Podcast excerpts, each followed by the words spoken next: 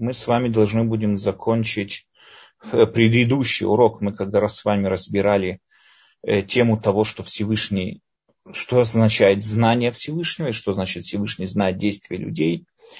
И есть одна тема, которую вот люди подняли на э, прошлых уроках, я ее не успел затронуть, и поэтому перед тем, как перейти к следующему принципу, хочу затронуть эту тему – тему свободы выбора человека в зависимости от того, что мы, как с вами поняли, на прошлых уроках абсолютного знания Всевышнего. Опять же, на прошлом уроке мы с вами э, задались вопросом, мы с вами объяснили, ну, я думаю, как, надеюсь, доступно и понятно объяснил, что означает такое понятие Всевышний все знает, Бог все знает, что собой означает это понятие.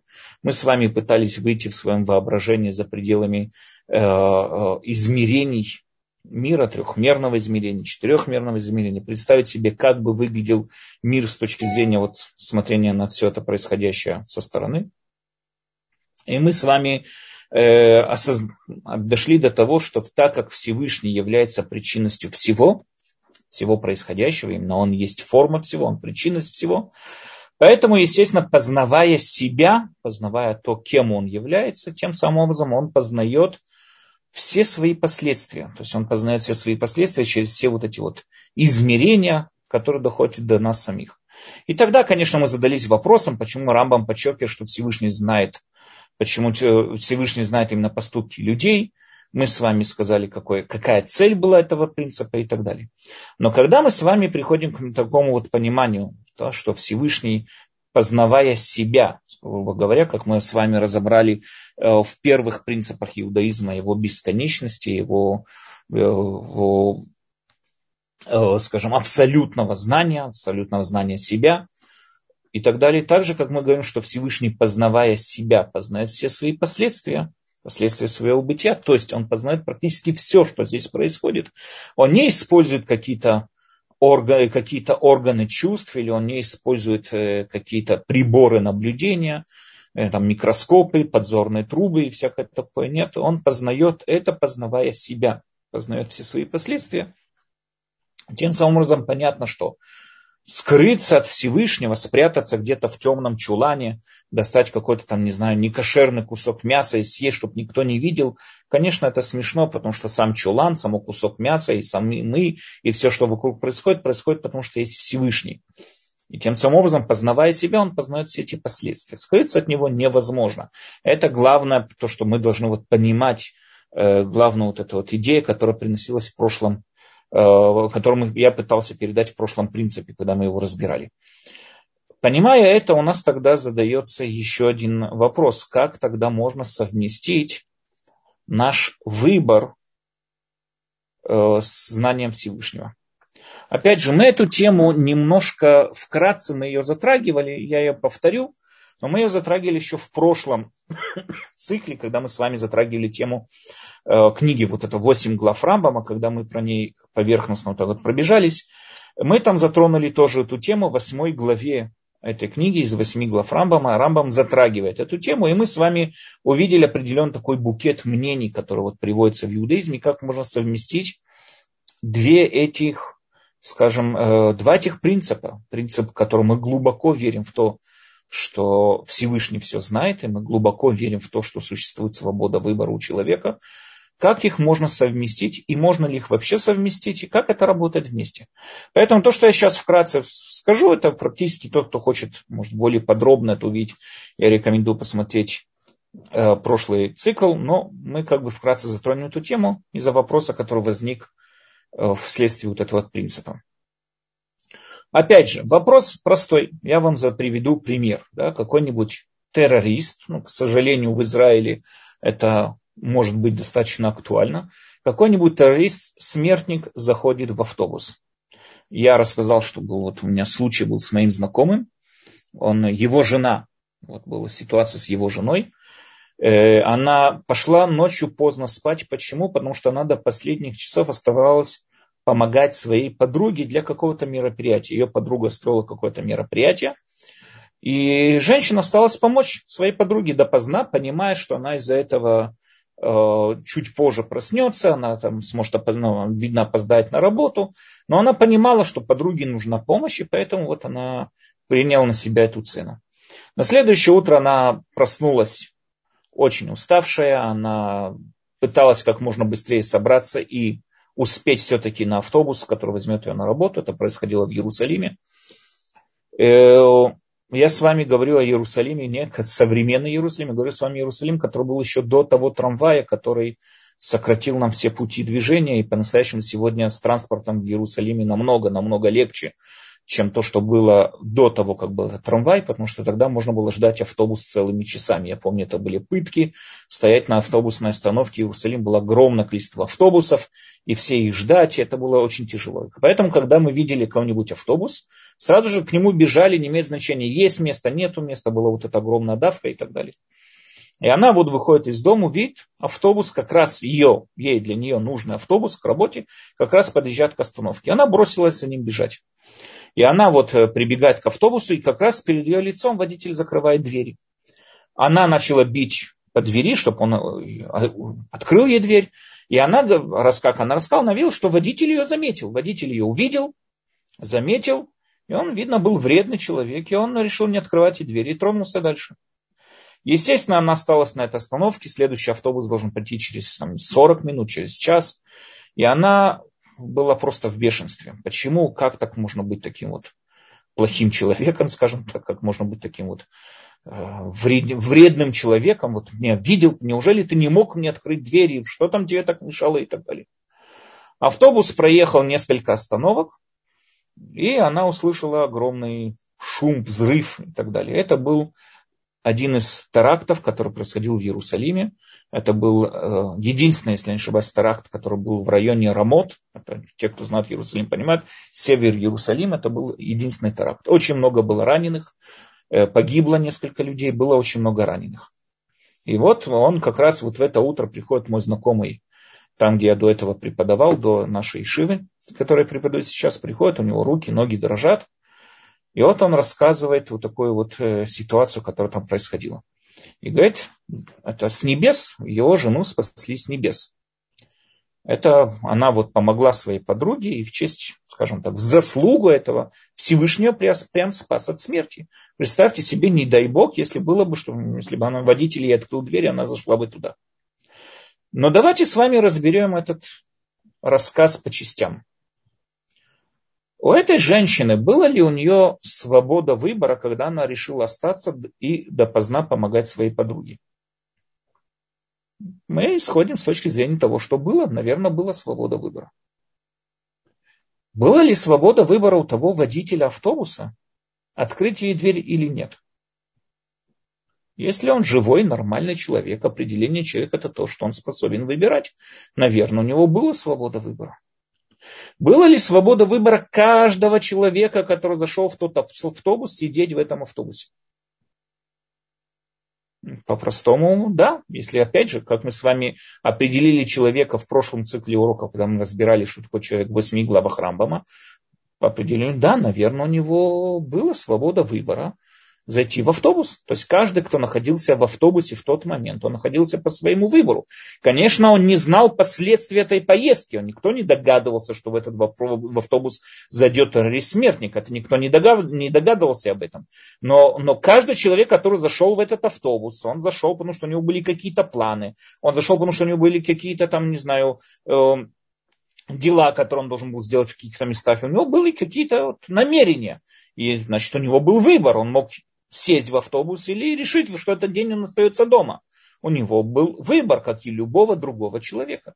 Перейдем сейчас к самому главному, вот этому вот, скажем, герою в кавычках. Террорист-смертник.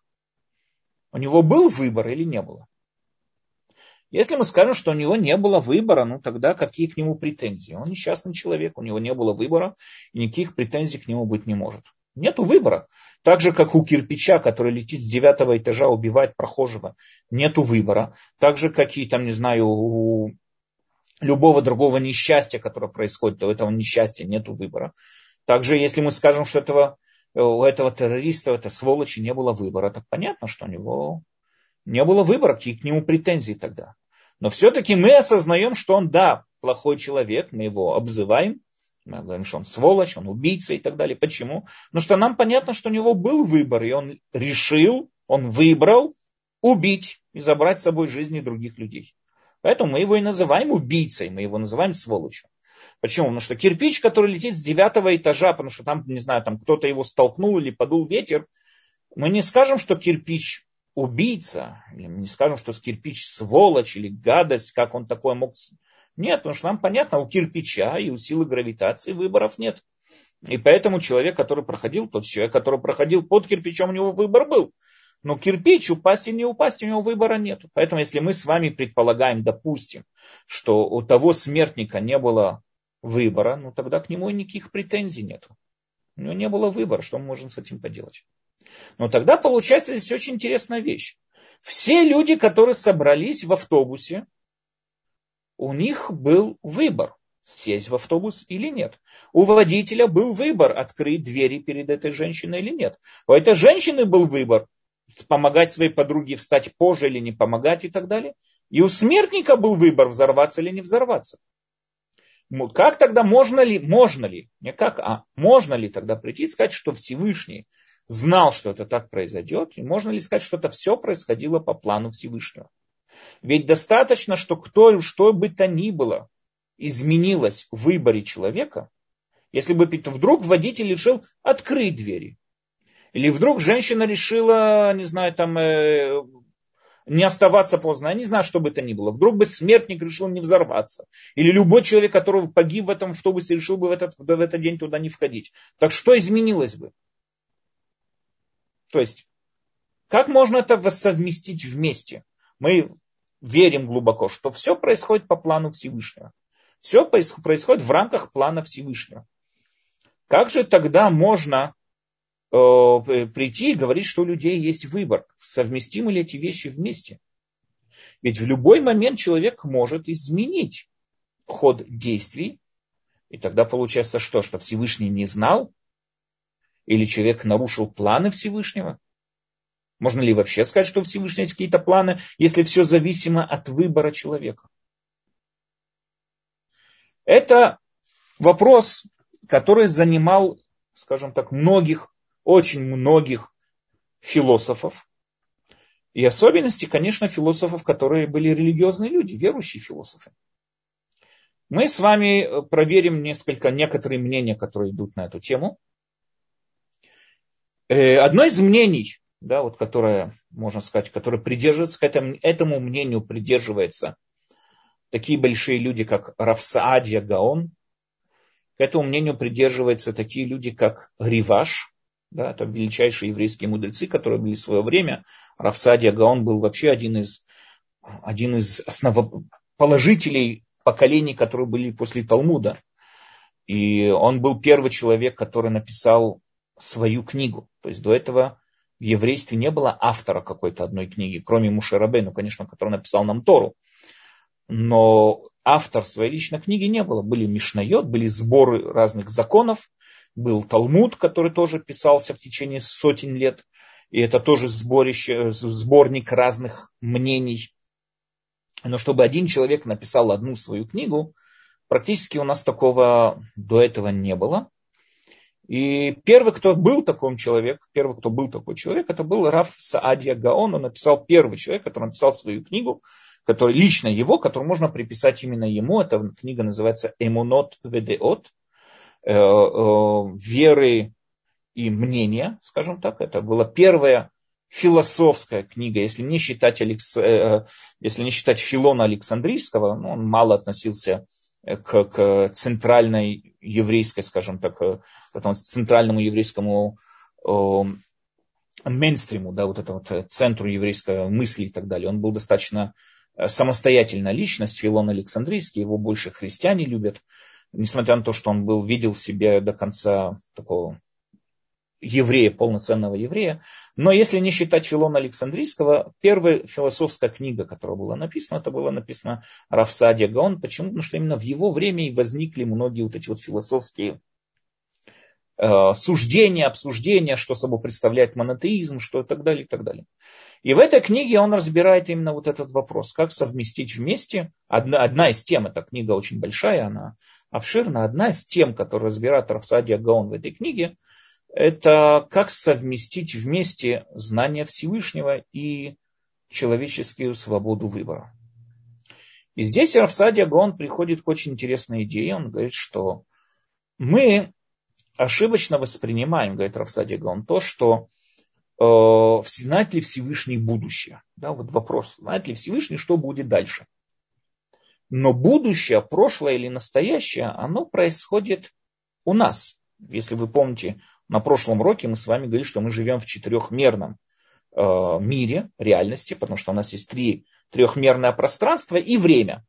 Мы тоже продвигаемся по временной шкале, и мы зависим от времени, то есть мы не знаем, что будет дальше, мы не знаем, что будет через секунду, тем более мы не знаем, что будет через э, год, через несколько лет и так далее.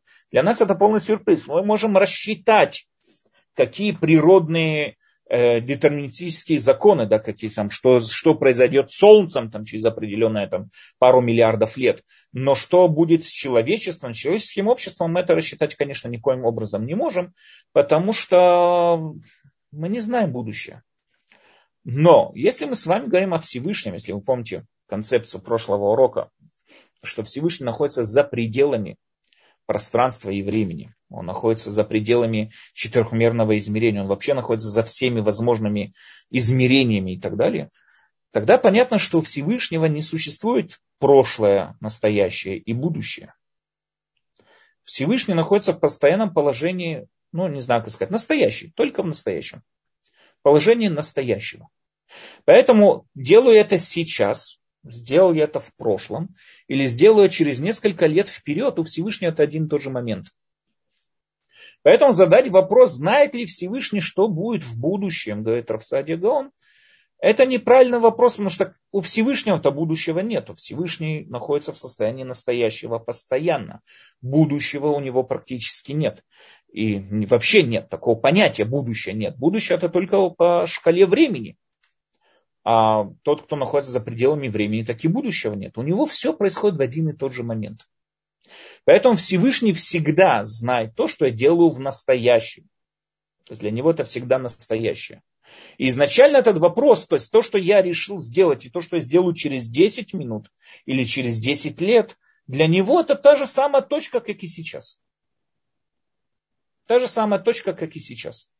Представьте себе э, допустим, доска. Да, вот это просто я как-то как кому-то объяснял, у меня как раз подручные средства такие были.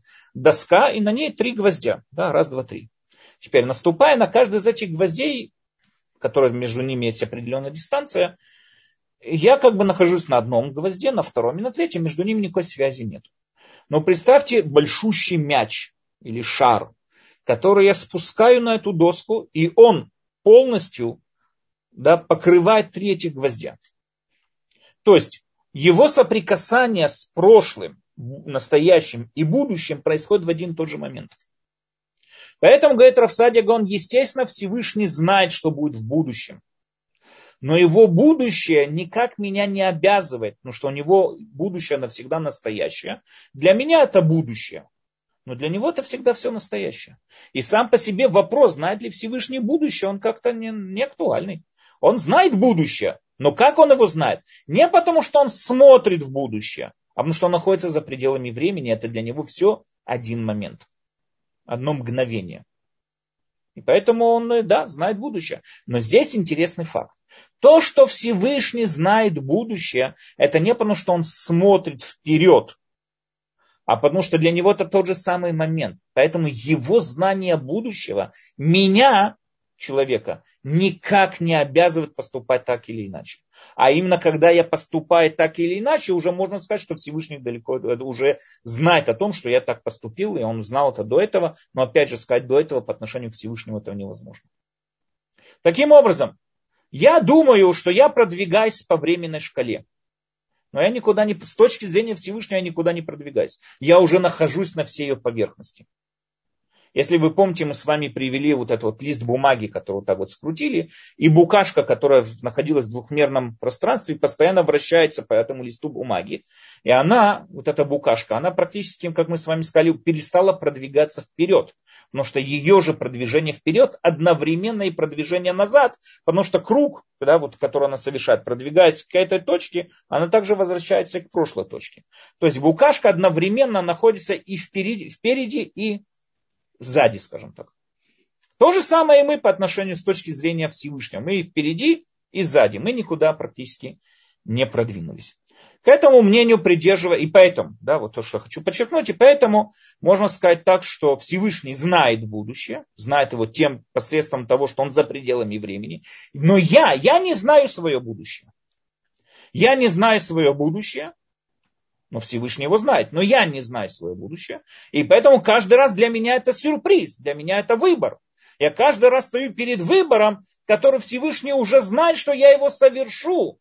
Но это то, что Всевышний его знает, что я его совершу, меня ничем не обязывает.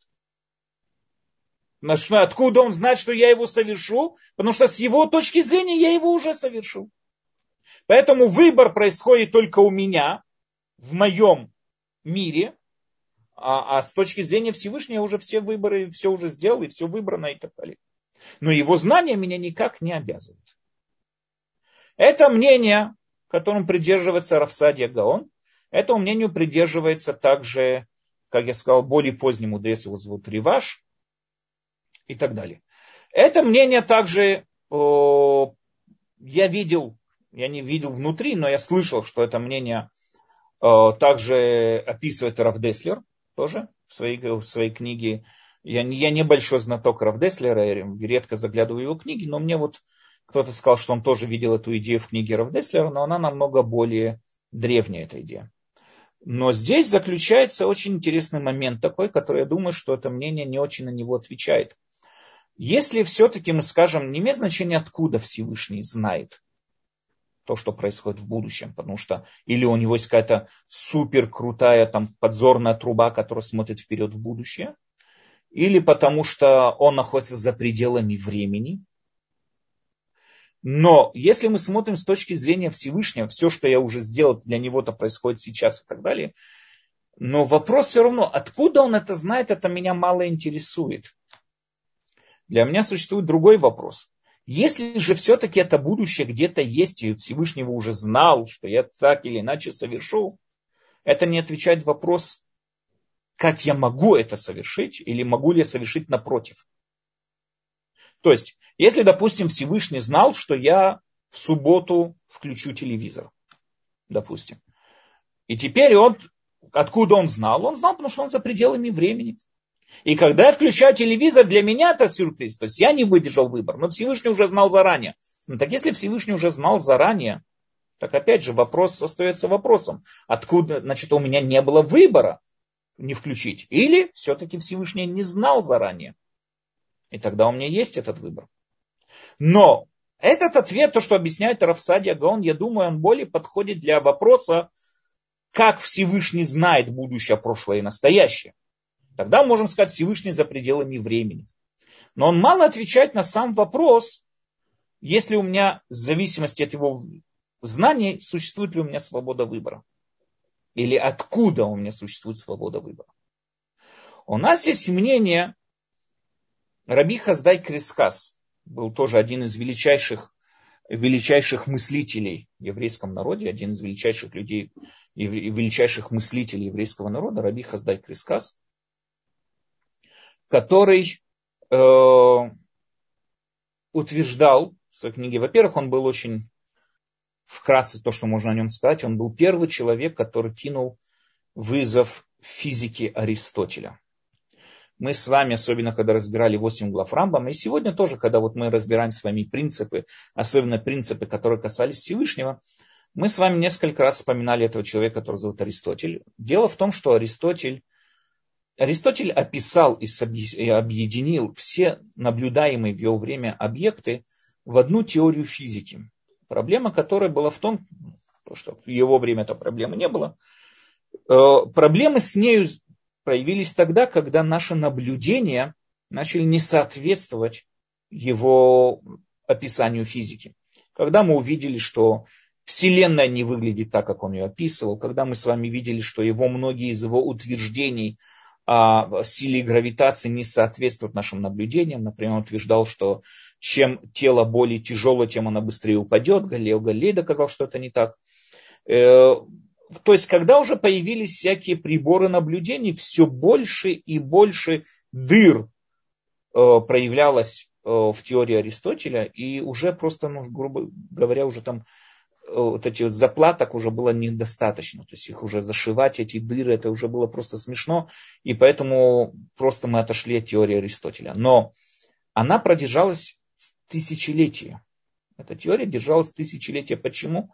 Потому что в течение этих тысячелетий практически не обновлялась какая-то технология, позволяющая нам как-то по-другому взглянуть на мир. Не было приборов наблюдения еще в то время. И люди, человечество оставалось достаточно, скажем так, вот с точки зрения продвижения технологий очень позади, очень медленно продвигалась. А логически подобраться к его, к его физике, пониманию физики и так далее, с точки зрения логики его спорить, были попытки то тут, то там, но в основном его теория была логически, скажем так, неопровержима. Ее невозможно было опровергнуть. Она была очень логична, очень четко, очень построена на правильных логических доводах, которые в конечном оказались, что они полностью оторваны от наблюдений. И когда мы начали наблюдать совсем противоположные явления, конечно, мы тогда вынуждены были отойти от этой теории. Но, во всяком случае, его теория длилась, держалась тысячелетиями. Первый, кто начал оспаривать среди, скажем так, евреев, я других источников не, знаю, не видел и не знаю, был Кузари. Раби Юда Олеви в книге Кузари, он э, начал, первый, кто поднял скажем так, восстание против теории Аристотеля в том, что его теория далеко не, скажем так, не обязывающая, потому что она построена на чистых доводах и не построена на никаких наблюдениях, а доводы нас ничем не обязывают и так далее, и так далее. Это был первый, это был Раби Леви, но это был, знаете, э, как бросить маленький камушек в океан, потому что практически вся наука э, поддерживала в то время теорию Аристотеля, и он был неопровержим. Но тот, кто написал книгу и который по-настоящему, вот первый, кто по кускам начал разбирать эту теорию и просто ее опровергать с точки зрения логики, это был Раби Хаздай Крискас.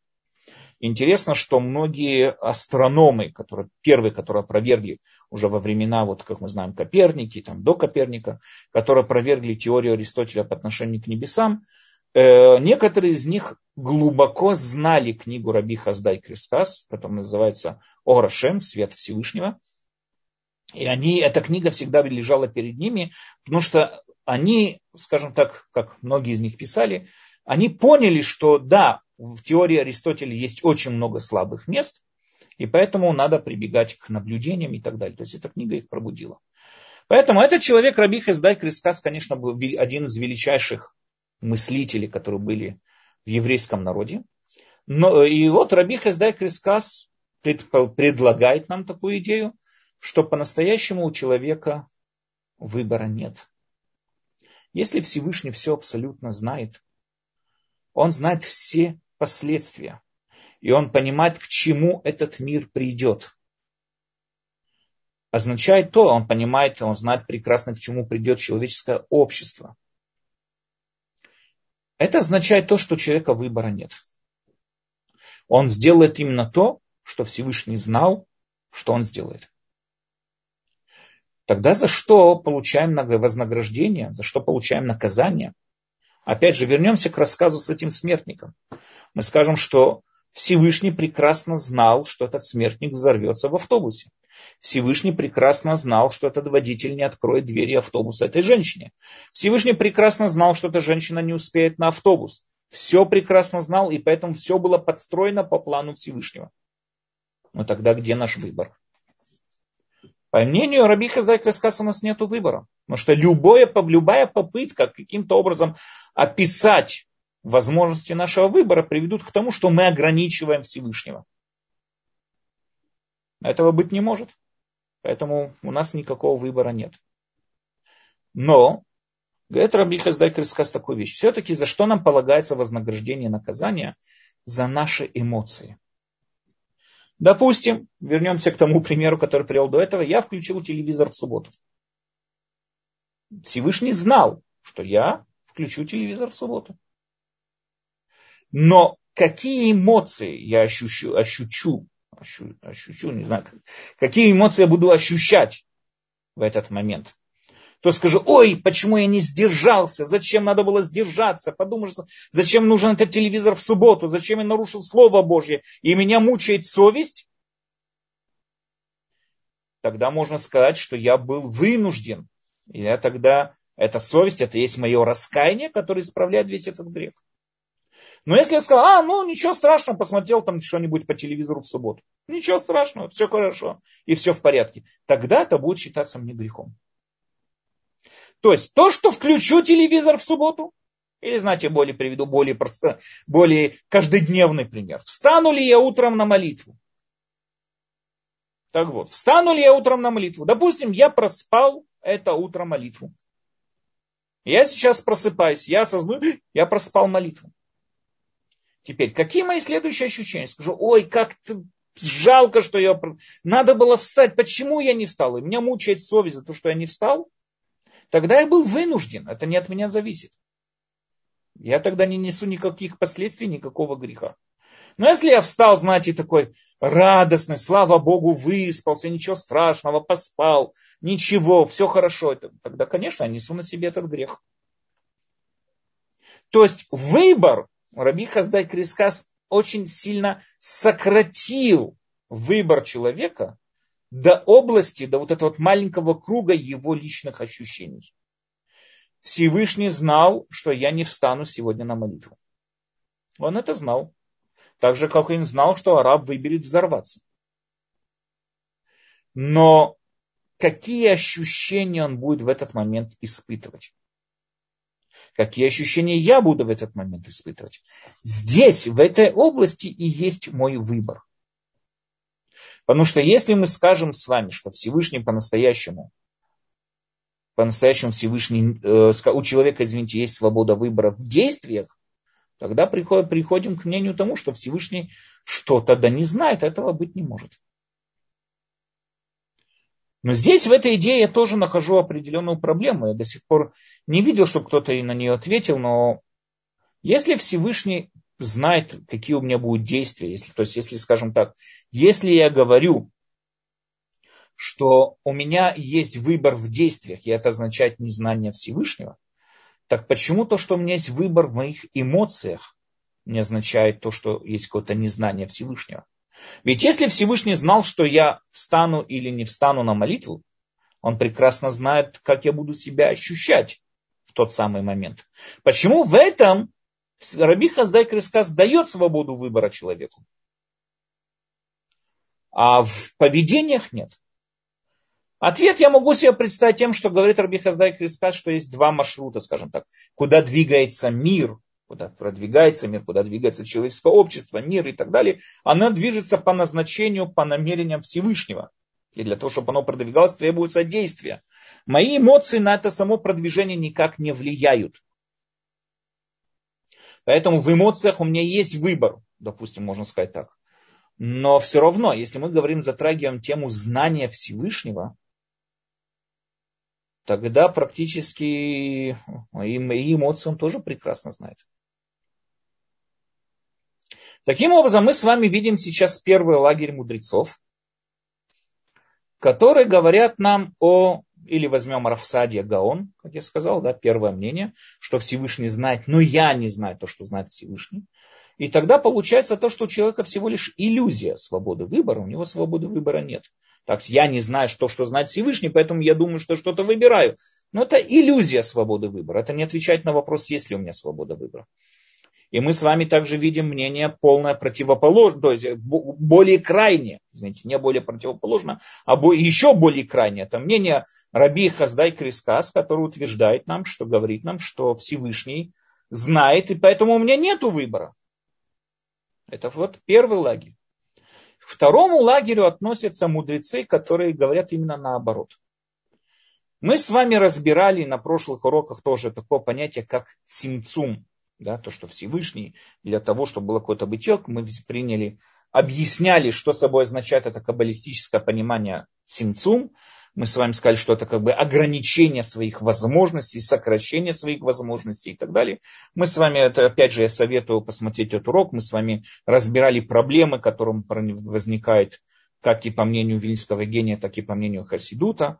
И мы с вами, надеюсь, что я смог доступно это объяснить. Мы с вами объяснили это с помощью э, Рафтов, Рафтов, Йомтов Гефен и с помощью вот этих разных измерений, и с точки зрения ракурса, с какого мы смотрим на происходящее и так далее, и так далее. Но, во всяком случае, сам Цимцум, сама идея Цимцума в той или иной форме была уже еще далеко до Аризаля, который ее официально вписал, который его через своего ученика Рабихайм Виталь, она появилась далеко до него. Первый, кто начал говорить про, ну, первый, что я нашел, опять же, наверное, есть еще более какие-то древние источники. Но то, что я вижу, это был Раавад. Раавад пишет очень интересную идею. Он в своем комментарии на Рамбама, Раавад объясняет такую вещь. Для того, чтобы дать человеку возможность существовать и получать вознаграждение, для того, чтобы был смысл, скажем так, существования человеку, Всевышний ограничил свои возможности в знании будущего. То есть Всевышний, он не знает будущее, говорит Рават. Не, он знает как бы конечную цель, он знает, а человек будет праведник или нет, это он знает. Но каким путем он достигнет это? Нет. Не потому, что Всевышний не способен это знать. Нет. Потому что он сократил свою силу.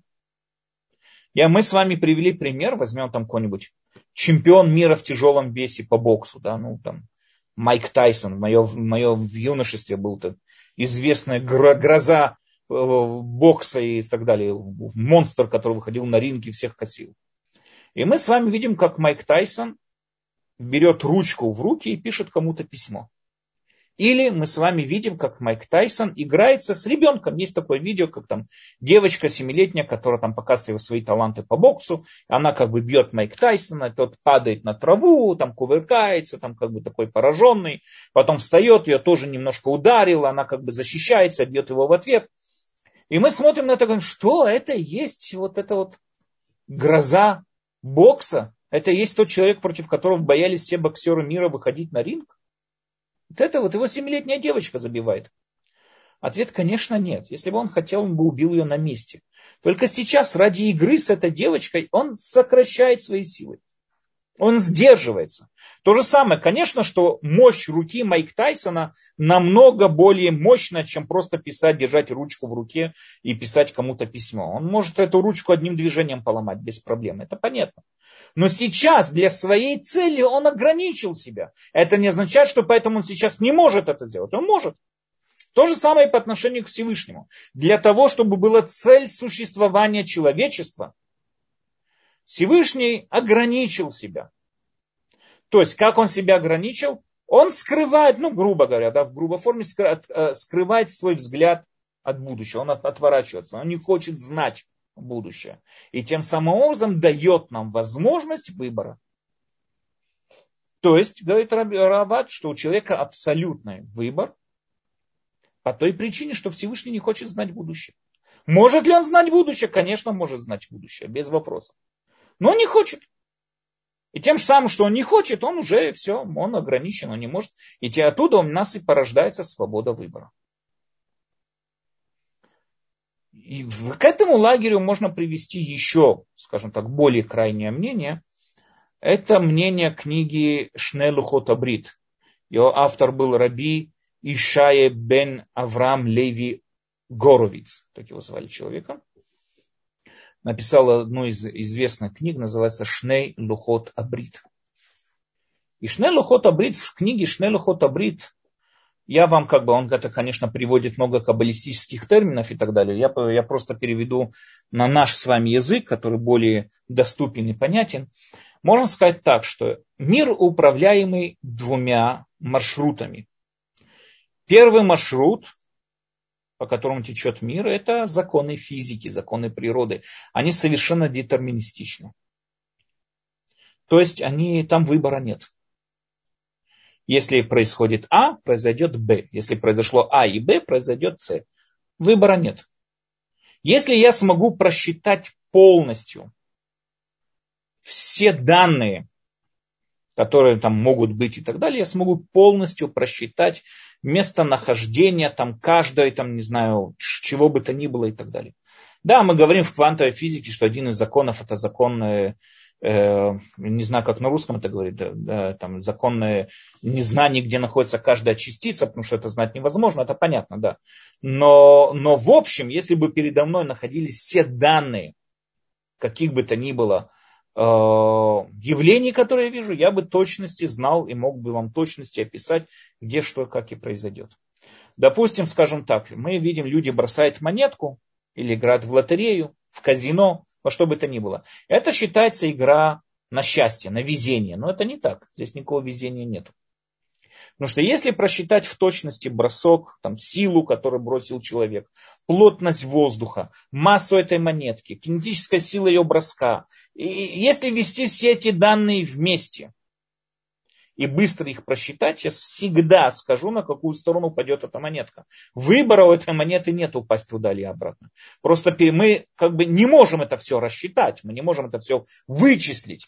Поэтому мы полагаемся или на статистику, или на везение. Но по-настоящему здесь никакого везения нет. Это иллюзия везения. Просто мы не знаем, мы не знаем, потому что мы не можем это все вычислить. Но это все способно, спокойно вычисляется. Естественно, что Всевышний это все прекрасно знает.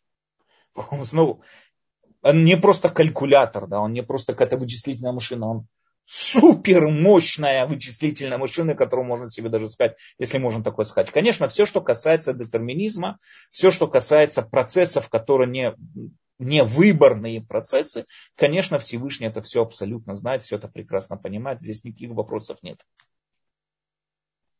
Но вот вопросы, которые касаются человеческого выбора. Человеческий выбор, он не подвластен законам физики человеческое сознание с физикой вообще никакого отношения не имеет. Мы с вами разбирали эту тему, когда говорили с вами о, то, что называется, физико-теологическая проблема, которую, о которой говорил и Декарт, и многие другие философы, Рене Декарт, и многие другие философы, которые ее затрагивали. Это как совместить сознание с телом. Но сознание, интересно в том, что сознания никакой плотности нету, сознания никаких измерений нету. Сознание вообще никак не измеряется. Но оно существует. Мы с вами, каждый из нас с вами его воспринимает и понимает. Сознание есть, но сознание не физическое. И сознание не подлежит законам физики. Конечно, я могу надавить на человека, ударив ему там, не знаю, молотком по пальцу. Я знаю, какие, какие рефлексы у него вызовутся. Я знаю, что он сейчас начнет обзываться и материться. Но у него также есть выбор сквозь свою бешеную боль сдержаться и вежливо мне попросить больше так не делать. У него выбор есть. Я знаю, что 99.9% людей начнут материться, обзываться. Это знаю. Но все равно я также понимаю, что выбор у него есть держаться. Выбор у человека есть всегда, потому что он никогда не зависим от физических процессов. Поэтому говорит Раби Хаздай Крискас, Всевышний не знает, мы также затрагивали это, когда говорили о теме пророков. Всевышний не знает будущее, потому что будущего нет. Что значит будущее? Значит, знать ли где будущее? Представьте себе, вы садитесь в такси и говорите водителю, езжай в будущее. Это, это куда? Налево, направо. Где это будущее? Будущего нет, говорит, э, говорит э, Арав Орвиц. Будущего нет. Только что, находясь в настоящем, Всевышний вычисляет все детерминистические процессы. Находясь сейчас, он знает все, что будет в будущем с точки зрения закона физики. Он прекрасно знает, сколько времени продержится наше Солнце, он прекрасно знает все процессы, он все это прекрасно знает, все то, что подлежит рамкам закономерностей. Потому что он способен на огромное вычисление. Но мой выбор, моя свобода выбора к этому не имеет никакого отношения. Всевышний наградил меня совершенно свободным разумом. И этот разум никак предсказать невозможно. Это вопрос, надо понять тоже, да, это вопрос, который относится к такой теме вопроса, там, не знаю, может ли Всевышний, не знаю, перестать быть абсолютным? Может ли Всевышний создать самого себя? Может, у нас очень много вопросов, которые связаны с логикой, ответ на которые нет. Но это не потому, что Всевышний ограничен в своих возможностях, потому что это невозможно. Когда мы говорим, что кто-то слабый или ограниченный, мы говорим в рамках его возможностей. Когда я говорю, вы мне говорите, что этот человек, он очень сильный. А, он такой сильный, а он может запрыгнуть на пятый этаж, или он может поднять, там, не знаю, семитрейлер. Ответ, конечно, нет, потому что когда мы говорим о его силе, о его возможностях, мы говорим в рамках доступности и возможностей.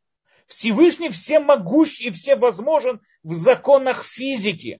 Но если есть какая-то нестыковка в логике, это к нему не имеет никакого отношения, потому что за пределами логики ничего не существует и ничего нет.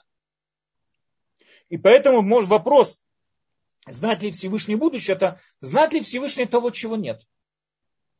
Ну, если его нет, то, конечно, не знает. Поэтому, говорит Раворвиц, конечно, Всевышний будущее не знает, потому что нет будущего. Он может вычислить, провести какое-то там вычисление, отталкиваясь от настоящего. Это да, здесь вопросов никаких нет. Это он способен, он это может сделать прекрасно.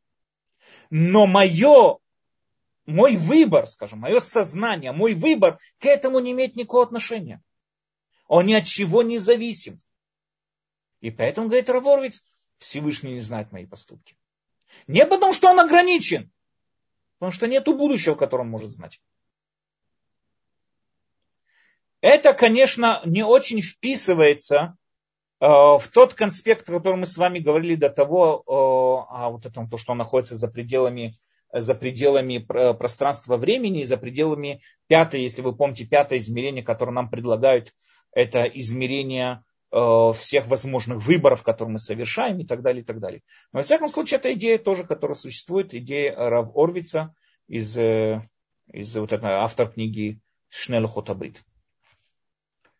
Таким образом, мы с вами видим, что мнения расходятся между людьми, которые считают, что Всевышний все прекрасно знает и у нас нет выбора. Или иллюзия выбора, или вообще нет выбора. Или выбор очень такой вот сжатый, пределах, там, скажем, вот этого наших эмоций и так далее. Есть другой лагерь людей, который говорит, или Всевышний ограниченно знает будущее, или вообще не знает будущего. Это второй лагерь людей. Проблема в двух этих лагерях заключается в том, что они или ограничивают выбор человека, или ограничивают знание Всевышнего.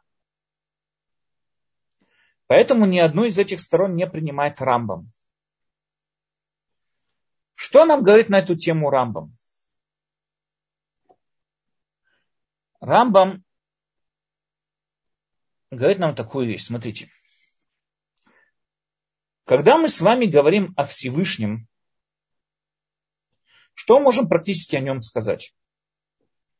Как мы уже с вами сказали, он, его знания, его же, это все одно и то же.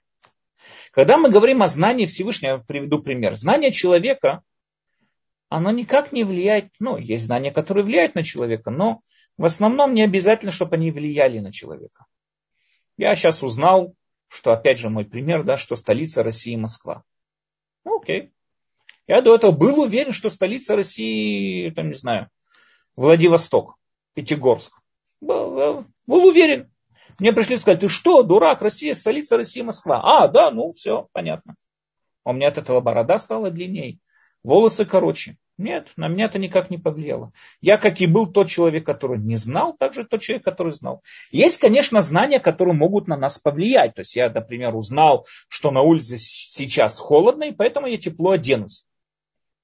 Я, например, узнал, там, не знаю, что определенные мои привычки приводят к проблемам здоровья, поэтому я от них отказываюсь. Но я также могу от них и не отказаться. Всегда простой пример. Люди, курящие люди. Люди курят. Люди курят почему? Потому что они, они знают, что курение вредит здоровью. Я не думаю, что есть сегодня кто-то, кто от этого, э, кто не знает этой идеи, то, что курение вредит здоровью. Я думаю, что это всем очевидно и понятно. Они прекрасно знают, что курение вредит здоровью. И продолжают курить. Почему? Потому что это знание на них никак не действует. То есть э, он не хочет, он, ему нравится курить, поэтому он и курит. Знание никак не влияет на человека, потому что знание оно отдельно от сущности человека. Есть человек, сам человек, и вдруг он что-то познал. Окей. Но поэтому он может и не знать, может и знать. Когда мы говорим о знании человека, мы хотим как бы исключить его положение незнания. Ну что он вполне может чего-то не знать. Но с точки зрения Всевышнего, его знание – это не что-то отдельно от него, это не отдельная информация, которую он познает. Опять же, с моей точки зрения, есть Россия, у нее есть город-столица, этот город Москва. А столица России будет Москва, не иметь никакого отношения. Знаю я об этом или не знаю об этом. Никакой разницы нет. Как и была столица России Москва, так и есть. Но что это совершенно отдельный объект, который я сейчас познал. То же самое по отношению к погоде на улице. Холодно на улице, тепло на улице. Узнал я сейчас, что на улице холодно. Это никак не изменило. Как и было холодно, так и было холодно. Я совершенно, скажем, отдаленный объект от этого знания, и мое познание, мое понимание этого ну, никак не влияет на эти процессы. Почему? Потому что мое знание и я, и то, что происходит вокруг, совсем разные объекты. Никакой связи между ними нет. Но как мы с вами описали, объяснили, Всевышний не отдельно от своего знания, потому что все, что происходит, происходит от того, что Всевышний познает себя. То есть все происходящее происходит от Всевышнего, и Всевышний, скажем, причинность всего, он излучает все, причина всего излучает все, познавая себя, он познает все свои последствия. Поэтому разница между его знанием и им самим никакой нету. Познавая себя, он познает все остальное. Потому что вся его информация, которую он познает, она не за его пределами. Он познает себя и познает все свои последствия. Поэтому его знание, его информация не за его пределами его знание, его информация, и он это все одно и то же. Поэтому так же, как нам понятно и очевидно, как мы с вами говорили в первых э, принципах, которые мы разбирали с вами в Рамбаме, нам понятно и очевидно, что мы ничего не можем сказать о самом Всевышнем, потому что он выходит за рамки нашего сознания, понимания и так далее. И любой атрибут к нему не причастен. Любой атрибут к нему не имеет никакого отношения. Нам понятно, все, что мы можем о нем сказать, это не он, это его ограничим. Мы ничего не... Мы можем сказать только одну вещь. Он есть. Это все, что мы можем сказать. Он всегда в состоянии есть. Всегда в состоянии бытия. Это все, что мы можем сказать. То есть он необходимо сущий. Все, что мы можем о нем сказать. Поэтому, естественно, и затрагивать такое понимание, как его знания, мы тоже никак не можем, потому что он и его знания это одно и то же. Многие люди не понимают этого мнения Рамбама. И многие люди считают, что Рамбам хотел сказать, что мы не знаем то, что мы не можем это, мы не знаем. И так мы этого не знаем, поэтому, поэтому не, как бы просто вот мы должны знать, что мы этот ответ никогда не познаем, что значит знание Всевышнего. Но по-настоящему, и поэтому Раават, практически именно тот Раават, который я до этого вам перечислял, это он и говорит, что вот мы никогда не сможем знать, как совместить знание Всевышнего и его выбор. Но по-настоящему я думаю, что это не так. Рамбам говорил намного более глубокую идею. Рамбам не сказал то, что мы не знаем. Рамбам согласен, что эта идея несовместима все то время, что мы воспринимаем мир нашим четырехмерным восприятием. Это невозможно все то время, что мы, находясь в этом мире, не способны видеть ничего за пределами этого мира. Мы не способны ответить на этот вопрос. Это не убегание от ответа. Это и есть ответ. Гмара, э, Мишна, это вот приводит очень интересную Мишну от имени Раби Акивы. Говорит Раби Акива, такое высказывание от имени Раби Акивы, а коль цафуй варишут нетуна. А коль цафуй, все наблюдаемое, все наблюдаемо, и все равно все разрешено. Что значит эта Мишна? Что говорит собой эта Мишна? Раби Увадия Бартенура, один из комментаторов Мишны, если я не ошибаюсь, это он говорил, а Кольцев, он говорит, все Всевышний наблюдает сейчас, за всем он наблюдает, но он не вмешивается. Рамбам говорит, нет, сафой от слова будущее, то есть все наблюдаемое по отношению к будущему. Всевышний во всем знает, но он не вмешивается. Он дает свободу выбора человеку. И так он говорит, это говорит Рамбам про то, что сказал нам Раби Акива, это величайшее высказывание этого мудреца. Но извините, я не понял. То есть Раби Акива нам ничего не ответил. Раби Акива просто ту самую проблему, которую вот мы с вами ее разбирали сейчас, он просто ее положил на стол. Вот эту вот проблему просто положил на стол. И все, и сказал, вот перед вами проблема. Он нам не ответил на нее. Что значит, если Всевышний все знает, так откуда у меня есть выбор? Говорит Рамбам, это и есть ответ. Дело в том, что нам рассказывают мудрецы, что было четверо людей, которые зашли в Пардес, да, там какое-то глубокое познание чего-то, там долгий спор, что собой означает Пардес, и только Раби Акива вышел оттуда в целости и сохранности. Почему? Говорит Рамбам, потому что Раби Акива позна, познимал и познавал ограничения своего разума. Он понимал, что мы никогда не сможем полностью осознать, что происходит за четырехмерной реальностью, в которой мы с вами живем. Он, не, он понимал, что мы никогда не сможем ответить на этот вопрос, и поэтому заниматься этим вопросом лишняя вещь. Потому что занятие, само занятие этим вопросом приведет к одному из двух. Оно приведет или к нашем сознании, к ограничению Всевышнего, или к ограничению свободы выбора. Но мы глубоко верим, и в абсолютность Всевышнего, и абсолютно его знания, и в то, что мы с вами описывали на прошлом уроке, что находится за пределами всех этих измерений, и он, все, он все знает, все возможности, все варианты, все перед ним открыто, потому что он является причинностью всех возможностей и всех вариантов. Поэтому абсолютно его знание без вопросов. А как же тогда возможен выбор? Выбор тоже абсолютен. А как это совместить вместе? Мы, мы ограничены для ответа на этот вопрос. Но мы должны глубоко понимать, что есть вещи, которые наш разум не способен все то время, что находится в пределах вот этого вот мышления. Все то время, что находится в пределах мышления, он не способен ответить на эти вопросы. Он не способен ответить на вопрос, касающийся самого Всевышнего. И поэтому само занятие этим вопросом совершенно лишнее, которое всегда сбивает человека с толку. Человек должен понимать границы своего разума и границы своих возможностей. Почему? Потому что если человек их не понимает, он никогда дальше во своих возможностях не продвинется. Но то, что происходит, у него включается сила воображения. И тогда человек может себе навоображать все, что угодно. Он вдруг может родиться от э, от э, девственницы, и его папа окажется сам Бог, ни мало ни мало, и он может себе представлять все, что угодно, и к нему там приходил ангел Гаврил в пустыне, и все виды разных иллюзий, и всего, что от чего-то происходит.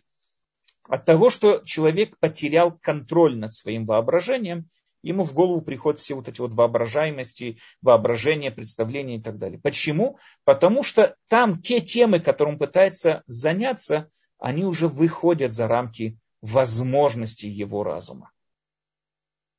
Таким образом, вопрос, который у меня был на прошлом, то, что задали на прошлом уроке, если мы с вами сказали, что Всевышний все прекрасно знает, как тогда можно объяснить свободу выбора человека? Я хочу подчеркнуть еще одну такую вещь. Почему так важно нам верить, что у человека есть свобода выбора? Какая нам разница, есть у него выбор или нет? Ответ очень простой. Человек, который, если мы придем к тому, что у человека нет выбора, тогда нет никакого смысла в выполнении заповедей Торы. Нету никакого смысла бороться со своими соблазнами. Нету вообще никакого смысла в учении, в обучении, в чем бы то ни было. Почему люди учатся, почему люди ходят заниматься, почему люди стараются каким-то образом улучшить свой уют, комфорт, изменить свои качества?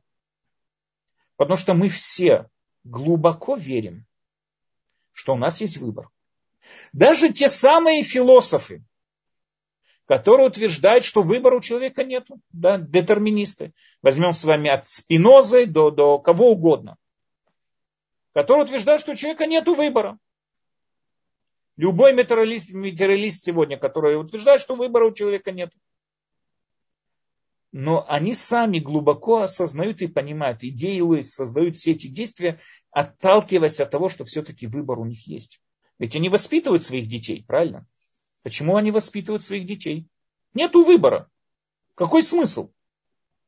Почему они относятся к другим людям, пытаются, не знаю, ведут какого-то... Нету выбора. Если нету выбора, идея того, что нету выбора, она если мы вдумаемся в нее, она вызывает такой абсурд, что мало не покажется. Нет тогда человеческого общества. Нету смысла вообще во школах, воспитании, перевоспитании, в образовании. Если нету выбора, нету выбора. Мне же не поможет, сколько бы я ни избивал несчастного ежика, чтобы он перестал колоться. Нет, потому что у ежика нету выбора. Его инстинкт, как только он пугается, в клочок и выпускает колючки. Как и любое другое животное. Я могу выдрессировать животное и могу сделать так, чтобы его инстинкты работали именно в выгодной для меня форме. Но мне очевидно, что животного выбора нет, и поэтому отношение к нему совсем другое. Почему же тогда я, да, воспитываю своих детей, я же их не дрессирую, а воспитываю? Потому что мы все глубоко верим, что выбор все-таки есть. И мы все понимаем, что идя, идя на тот факультет по философии или на тот, мы совершаем выбор. И вопрос тогда, как он возможен, этот выбор, при абсолютном знании Всевышнего. Ответ Рамбама, он возможен. Но как? Мы никогда на этот вопрос ответить не сможем. Окей, я прошу сейчас извинения и у Тиферета, у наших слушателей, потому что я практически планировал, что урок будет, коснется немножко этой темы, но в основном, что мы начнем все-таки новый новый принцип. Новый принцип, который касается вознаграждения и награды. Поэтому название урока было там, не помню как, где моя конфета, где моя конфетка, точно не помню, как назывался урок. Но что он должен был касаться именно темы вознаграждения, наказания, вознаграждения и так далее. Это следующий принцип Рамбама. Мы, к сожалению, сегодня не успеем его затронуть, но если кто-то ожидался, ожидал того, что я поговорю о конфетке, так придется ждать это следующего урока. Спасибо огромное, Рав Даниэль. Конечно, мы будем ждать следующий урок с нетерпением. Считать... Да, я опять не рассчитал, да, но я, у меня проблемы, видно, с рассчитанием времени и так далее. Я был уверен, что я вложусь как минимум там в полчаса с этим уроком, и тогда смогу начать новый принцип, но вот придется к следующему разу отложить. Но сегодня был потрясающий урок. Спасибо огромное. Есть поднятая рука Анна, наш постоянный наша постоянная слушательница. Пожалуйста, Анна. А, шалом теперь, шалом. Раф, э, очень интересный урок. Я наберусь смелости, и э, мне очень понравился пример ваш по поводу рулетки. Есть метод Монте-Карло, даже вы, наверное, знаете это в статистике, там пытаются этот закон написать, но я не об этом. И экстраполировать. А вот почему, предположим, да, э, если э, экстраполировать этот метод, что э, зная все в совершенстве, естественно, потому что Творец совершенства законы, он знает, как упадет и в какую ячейку упадет шарик. Точно так же можно предположить, что зная а, всю историю человека от Адама и конкретного каждого, меня, вас всех, и зная, как действуют именно нейроны в мозге и все, и как идет этот выбор, он настолько совершенно может просчитать, что в принципе нам невозможно постичь как, но он знает все равно наш выбор. Вот, ну, как бы, надеюсь, вы понимаете, конечно, это дерзко. Да, я понимаю, да. Разница только в том заключается, что монетка, шарик в рулетке, что бы то ни было, они все, да, поддерж... детерминистичны. То есть монетка не выбирает, на какую сторону упасть, и шарик тоже не выбирать, в какую там ячейку в этой вот рулетке упасть, в какую ямку в этой рулетке упасть. Мы же, наше сознание, определение нашего сознания, мы, каждый из нас осознаем, что собой означает сознание. У нас есть сознание. Сознание не подлежит никаким физическим ограничениям. Оно, опять же, оно ограничено. Конечно, воспитание в доме, э, э, не знаю, травмы детства, я не знаю, что бы то ни было, конечно, оно может, скажем так, сделать мой выбор более легкий в одну или в другую сторону. То есть, если, допустим, человек родился в семье бандитов, его там папа, мама, бандиты и так далее, ему намного будет легче проявить, выбрать сторону насилия, чем выбрать сторону ненасилия. Если же человек, допустим, ну, примеру привожу, конечно, там есть много разных тонкостей. Если человек родился в семье, там, не знаю, добродетеля, ему будет намного легче проявить добродетельность, чем недобродетельность. Конечно, это целая каша, все их причины и так далее. Но то, что ему это будет легче, это ни в коем случае не аннулирует его выбор. Потому что вдруг человек способен решить, что несмотря на то, что ему легче проявить насилие, все, ему надоело быть насильным человеком. Он прочитал какую-то книгу о морали, он прочитал там, не знаю, Месилят Ишарим или восемь глав Рамбама, и все, и он глубоко решил менять свой ход действий, и он изменит его. То есть выбор у человека существует всегда, независимости, никоим образом независимо от его прошлого. Опять же, прошлое делает этот выбор более легким. Поэтому Всевышний, даже если вот то, что вы говорите, если он просчитает все нейроны, все вот эту вот историю человечества и так далее, он максимум может сказать, какую сторону человеку будет легче выбрать. И поэтому 99.9% наверное, человек ее выберет. Но Сто процентов никогда этого нету. Это вот этот 0.01%, это и есть выбор человека. Раф, я немножко и это имела в виду, еще извините, что время занимаю, но я имела в виду, что а, вот э, точка этого выбора, вот, которая 0,00 сколько там процентов, она уже как бы, вы имеете в виду, что она лежит за гранью материи э, на чем-то духовном, но ведь это духовное ведь тоже творец. Он же тоже, мы этого не можем понять, как, но он как-то это знает. Может быть, это имеется в виду, ну, как бы Смотря кого вы спрашиваете, из тех мнений, которые я с вами вам привел, смотря кого вы спрашиваете. То, что говорит Рав Орвиц, например, крайнее мнение, которое я привел в одной из этих лагерей, это книга Шла, Дашнель Хотабрит.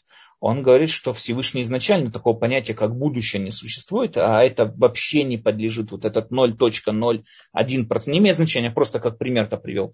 Это вообще не подлежит каким бы то ни было э, э, закономерностям физики и так далее.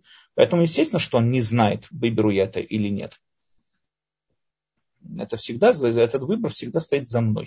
Поэтому, если вы относите, если вы задаете вопрос про этот, про этот лагерь, тогда да. Нет, нет, я немножко как это я сформулировать не могу. То есть а, материя и а, точка выбора, она же ведь уже вот это наша, она как бы немножко в плоскости духовности ведь.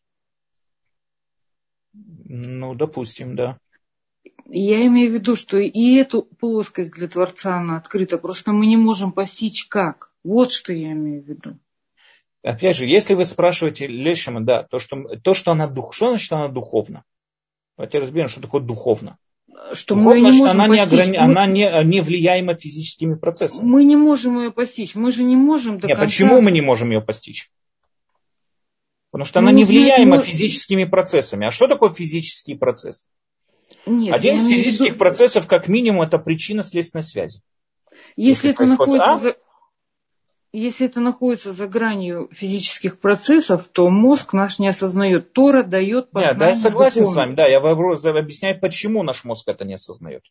Наш мозг это не осознает, потому что это выходит за пределы закономерностей. То есть фи- законы физики, я могу их просчитать почему. Потому что А всегда приводит к Б. Всегда. Одно приводит к другому. Есть закономерность, есть причина следственной связи. Всегда. Мы отталкиваемся в изучении науки от того, что существует закономерность, существует причина следственной связи. Нам это очевидно и понятно. Но в духовных процессах это не существует.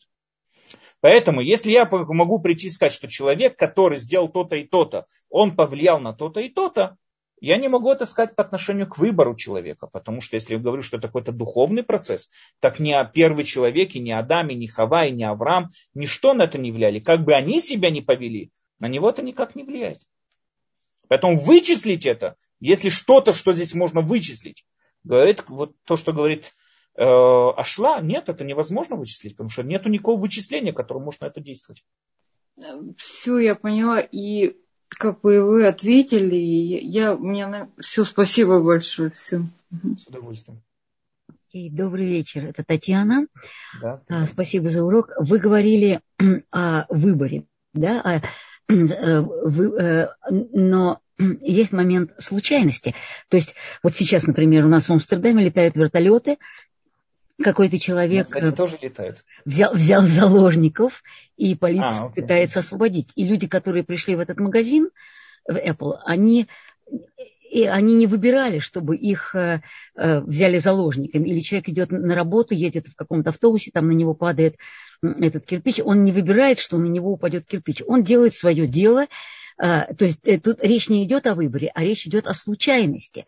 Вот не, вы не, можете секунду. об этом поговорить? Речь идет о выборе, потому что нет. затели в магазин, нет, секунду, затели в магазин в Амстердаме, в магазин Apple, или не зайти туда. Это был да, но не для того, чтобы... Да, но... не, не для того, это другой разговор, конечно. Но он, если же... бы он, конечно, знал, что там будет бандит с пистолетом, он бы туда не зашел. Угу. Но зайти или не зайти, это был выбор человека. Да, но это коинциденс, это, это случайность. Это случайность, что, что, в этот, что в этот момент он, он туда долго, зашел, он целый, они... год, целый год копил деньги, чтобы да, купить себе новый да, iPhone. Да. Какая здесь случайность? Это он копил деньги, чтобы случайность, купить новый iPhone и зашел в магазин. Случайность, что именно в этот момент этот сумасшедший... Это, это не случайность.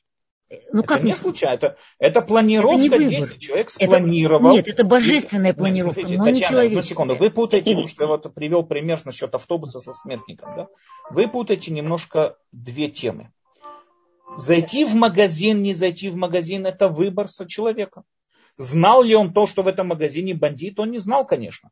Но он долго планировал зайти в этот магазин. Mm-hmm. Это был его выбор. Он не зашел туда случайно, он зашел туда сознательно. Случайно произошло то, что в этот момент другой человек выбрал взять пистолет и пойти угрожать людям, которые находятся... Я именно об этом говорю, что выбор а, нет, ну, у того человека... Нет, выбор да, нет, конечно, у того да, человека... Выбор его который... зайти, он был выбор, конечно. Нет, выбор у того человека, который э, решил его взять в заложники. Да. А у человека, который идет покупать iPhone, у него просто э, э, выбор, просто его ежедневный, ежедневный выбор никак не связанный вот с этой случайностью, что Опять он же, там да. Его выбор не то, чтобы быть заложником или нет. Его нет. выбор был зайти в магазин. Он мог, допустим, сейчас возьмем с вами то, что я, с чего я начал. Угу. Всевышний ход, допустим, можем ли мы сказать, в этом ведь был вопрос, с которым мы начали урок. Можем, может ли, можно ли сказать, что Всевышний подстроил так, чтобы этот человек взял этого человека в заложники?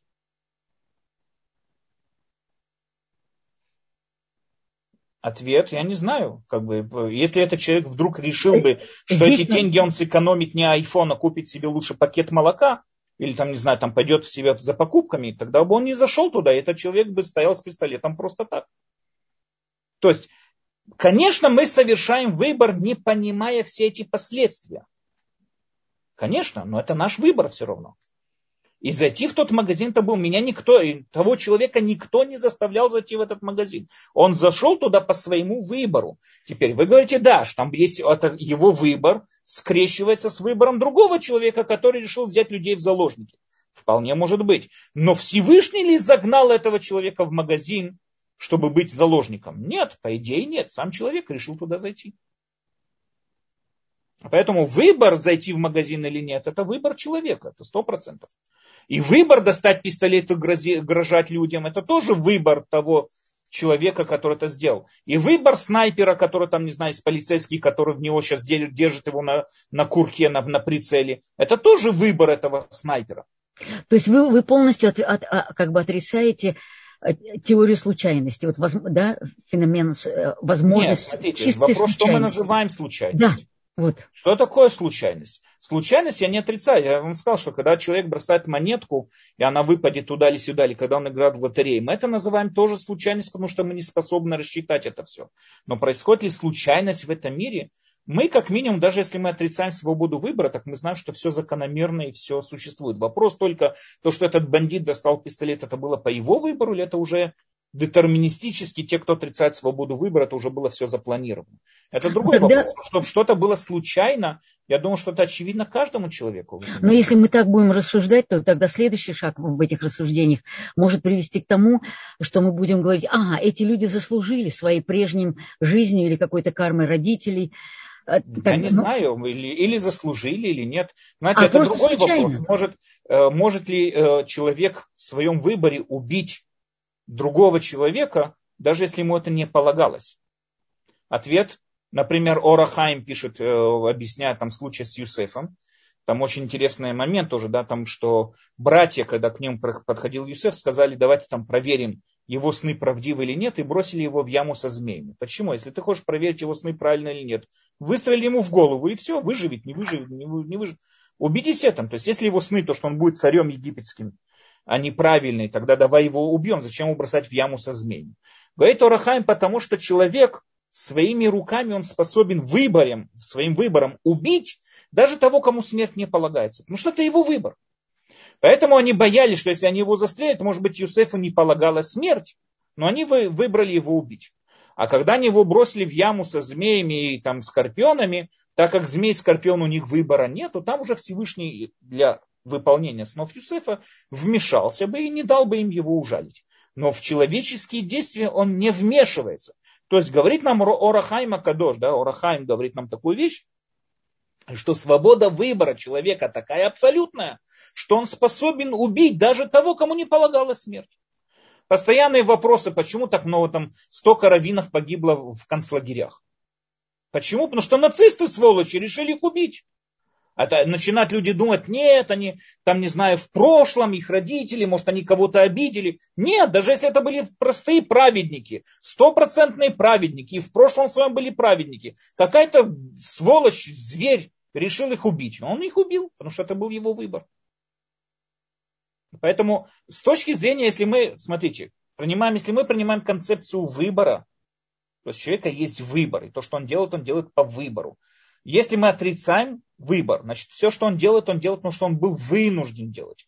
То есть он был, скажем, э, подчинен законам природы или каким-то там другим процессам, чего бы то ни было. Ну или как Но эти случайности, да. случайности, как случайности в нашем мире нет. Я думаю, это, это понятно каждому. Ну хорошо, но эти правед, праведники, попавшие в лагеря, а, а, нацисты, у них был, они выбирали хотя тоже э, из-за пропаганды, может быть, из-за воспитания. Да, но это был выбор, который да. был искривленный, но это был выбор. Да. Были, которые не убивали, а были большинство, да, но, было, потому что было но, легко убить. Но у заложников или у праведников, туда попавших в лагеря, у них же не было выбора. Для них это была случайность. Не, не случайность, что... не случайность. Mm-hmm. Смотрите, когда вы говорите случайность, это, это что-то запутывает. Не случайность. Они туда попали, потому что какие-то там сволочи и звери и решили их убить. Это, то, что они к этому были не причастны, это не случайность. Случайность, я вам объясню, что такое случайность. Случайность это когда между одним действием и его последствием нет никакой связи. Это случайность. Мне понятно, что это не так. То есть в этом мире случайности не происходит. Есть вещи, которые мы называем случайностью, потому что мы не можем все вычислить до конца. Поэтому, когда там шарик в рулетке падает в ту или иную ячейку, для меня это случайность. Когда какой-то игровой автомат выбивает мне там э, такие-то, такие-то слоты, для меня это случайность. Но по-настоящему это не случайность. И никакой случайности здесь нету. Все закономерно. Просто я не могу всю эту закономерность вычислить, поэтому я к этому отношусь как к случайности. Но ничего случайного в этом мире не происходит. Все в этом мире или закономерно с точки зрения причины следственной связи, или подлежит свободе выбора человека. Не всегда моего. Если кто-то, не дай бог, решил нанести кому-то ущерб, не всегда тот, кому наносит ущерб, он это выбрал. Он может быть совсем невинный. Тот, кто решил нанести ущерб, он и есть винный. Да, но тот, кто невинный, для него это не выбор. Ну, для него-то он, да, для него это можно сказать, что несчастье. Он жертва несчастного случая, как мы говорим, случайность. Ну да, но мы так называем случай, да. но это не, я не думаю, что это случайность. Mm. Это случай, да. То, что мы так называем, это одно, это совсем другое. Ну, спасибо. Будем дальше думать. Спасибо. С удовольствием. Татьяна, следующая поднятая рука. Малки, пожалуйста. Малка, можно нажать на микрофон. Вот, пожалуйста, еще раз вам прислала. Ну, все. Да. Угу.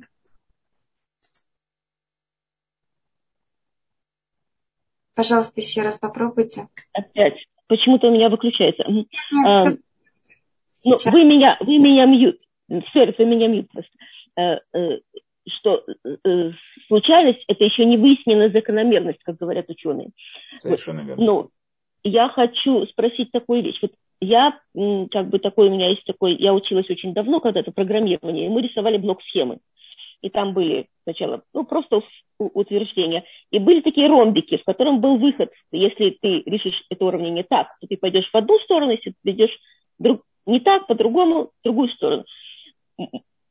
Можно ли так представить, что Всевышний дает вот эти вот, это, это выбор.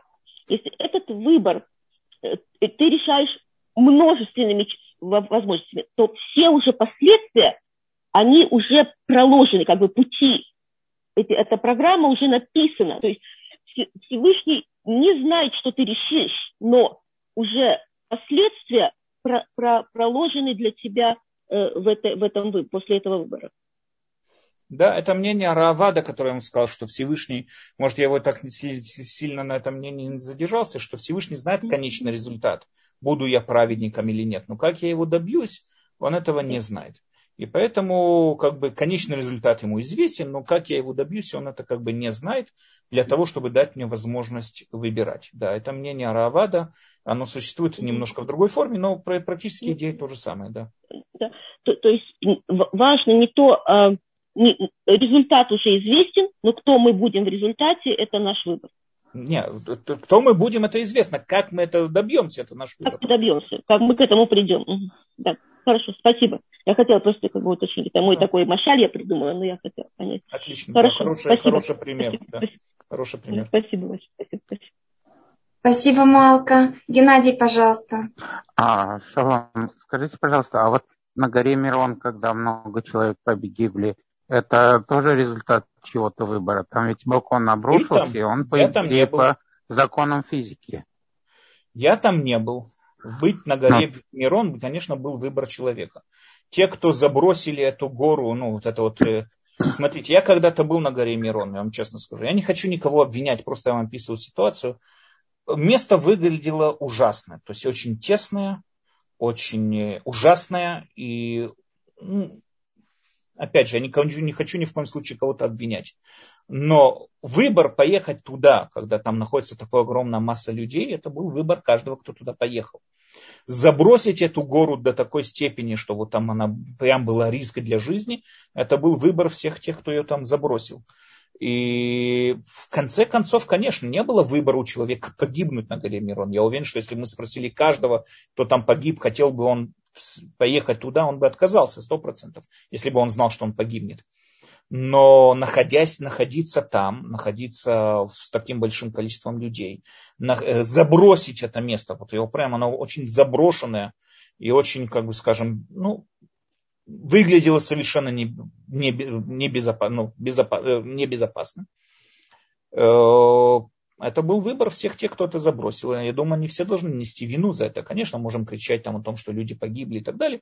Но я думаю, что всех тех, кто это забросили, это место и до такой степени, они все должны нести вину, потому что у них был выбор. Кроме того, там очень много, мы там знаем, что полиция себя недостаточно э, хорошо, ну, адекватно повела, там что-то закрыли, что-то прикрыли, там уже подробности точно не помню.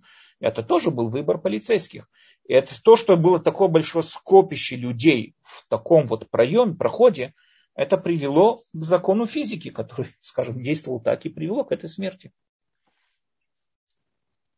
Поэтому это, да, это и выборы, которые привели к опасной ситуации, которая уже зависима, конечно, от закона физики.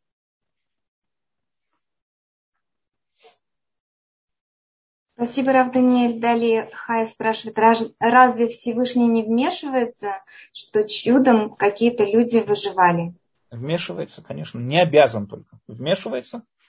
Но вопрос, обязан ли он вмешиваться, или всегда он вмешивается. Или можем мы поэтому из-за того, что были какие-то исключения, можем ли мы из-за этого прийти и сказать, что вот в это он вмешивается, и поэтому он всегда будет вмешиваться? Можем ли мы полагаться на то, что он вмешивается? Нет. Нам даже законом запрещено полагаться на то, что он вмешается. Следующий вопрос. Анна, вы подняли руку. Еще что-то хотели добавить? Спросите, Раф, а из всей палитры вариантов вы лично какой придерживаетесь? Мне всегда ближе Рамбам. Я всегда как-то, не знаю, более склеен, склеен с ними.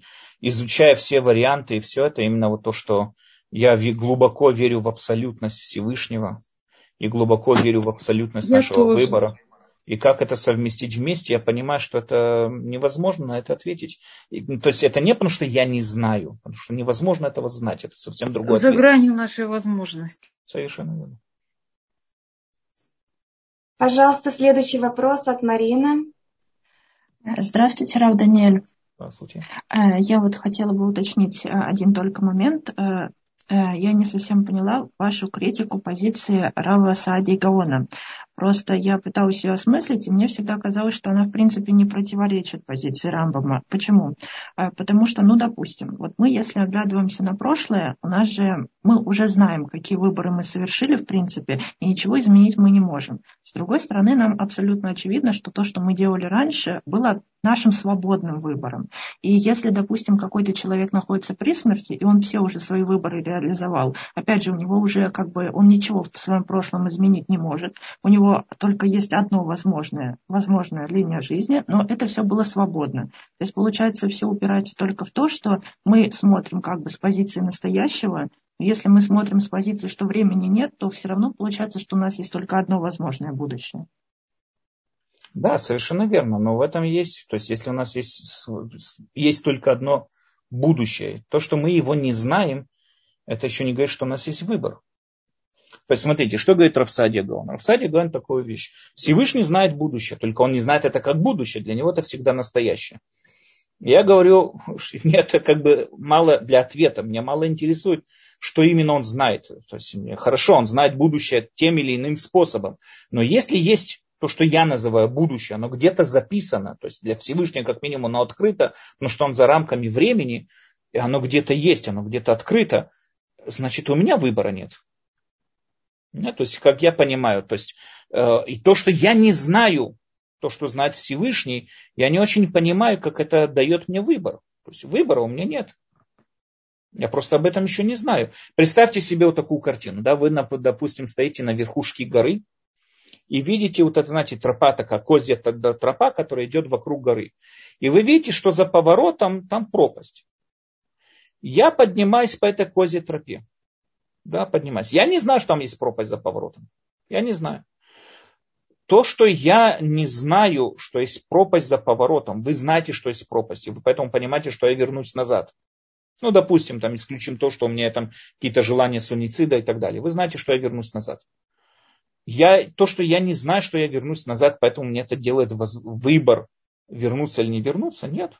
Нет, просто я еще не знаю то, что знаете вы. И когда я столкнусь, то, что я выберу вернуться назад, а вы знали это до этого, это не означает, что у меня когда бы то ни было был выбор вернуться, не вернуться назад.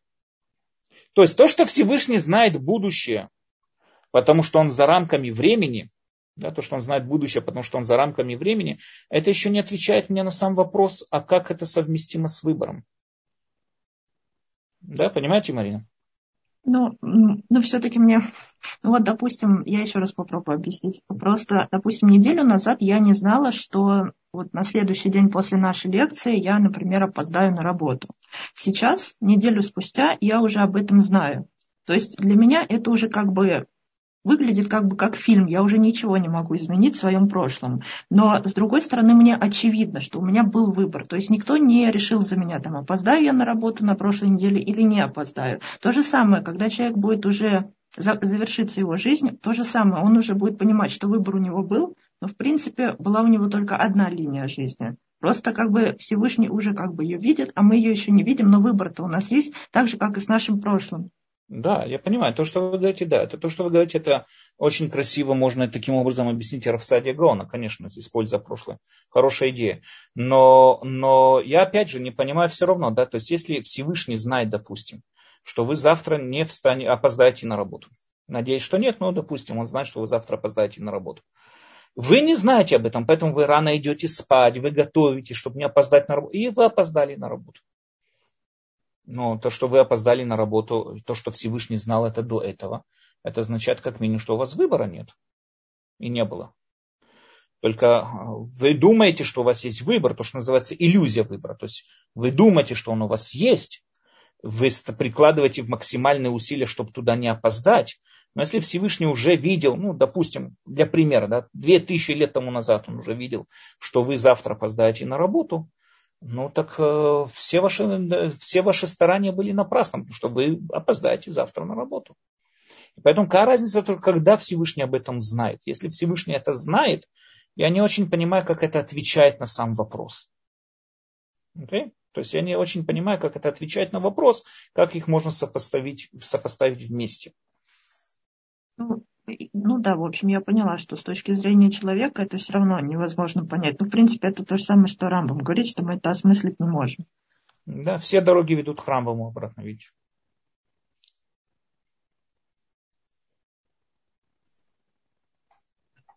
Да, спасибо огромное, Марина. И последний вопрос у нас в чате. Шалом. Правильно ли, что у нас со Всевышним есть одно сходство, что мы имеем выбор, как и он. Спасибо. Майра нам пишет. Это очень интересно, да. Есть, в основном Рамбам начинает то, что наше сходство, это он начинает книгу Мурена Лухин, что наше сходство со Всевышним заключается в нашем сознании, которое тоже способно познавать формы. Ну, это отдельная тема, я могу дать еще урок на полтора часа, что это означает. Но мы способны как бы познавать формы, то, что стоит за пределами нами наблюдаемых процессов, также не используя наши органы чувств. Также Всевышний познает вещи, не используя свои органы чувств. Равкук, Равкук написал э, когда-то скажем так, дополнение к Мурене Вухим. И дополнение к его называется Леневухе Адор. Дополнение, и он там решил подправить, то есть он считает, что надо подправить в том, что именно, да, мы не говорим о самом сознании, а мы говорим о самом выборе. И так как Всевышний в выборе совершенно абсолютен, то есть он делает то, что он желает и предпочитает, так же и человек. Поэтому вы совершенно правильно заметили, есть такое мнение, оно приводится Равкуком, в своей книге Линвухеадор. Это дополнение к Муре Навухим. По его мнению, как бы я не всегда понимаю, что он там хотел именно добавить, но, но да, по его мнению, это да. Так мы можем так сказать, конечно, такая аллегория есть. Аналогия. Спасибо огромное, Рав Даниэль. Есть еще вопросы, появились и были. Э, на нашем сайте Толдот.ру, на YouTube-канале. Но так как уже поздно, и я думаю, что не стоит вас задерживать, я вам пришлю, я сделала скриншоты, и пришлю вам. И напоследок... Есть люди, да, я хочу только подчеркнуть еще такое, смотрите, есть люди, которые присылают мне вопросы на сайт, я вижу эти вопросы, у меня просто не всегда есть, я уже несколько, несколько вопросов пытаюсь ответить, у меня просто не всегда есть свободное время. Прошу вас, наберитесь терпения, я без раташем на все вопросы поотвечаю. Просто я вот отвечаю на вопросы, знаете, там от урока к уроку перехожу или там к чему-то тому, открываю, пытаюсь как-то ответить. Есть вопросы, которые требуют большего внимания, меньшего внимания. Поэтому, как бы, скажем так, э, наберитесь, просто прошу набираться терпения и без ратышем я отвечу на все вопросы. Поэтому или присылайте на сайт Улдот и Шуром, или присылайте мне в группу WhatsApp. В WhatsApp мне намного проще ответить, потому что это всегда у меня перед глазами. Группа WhatsApp, Telegram. Я думаю, там есть э, э, мои вот эти вот группы, которые я веду, и поэтому можете там присылать вопросы, ответы, я с удовольствием отвечу. Хорошо, всем всего хорошего, доброго вечера и без раташем до следующего раза. Тогда мы уже с вами поговорим о конфете. Всего вам хорошего.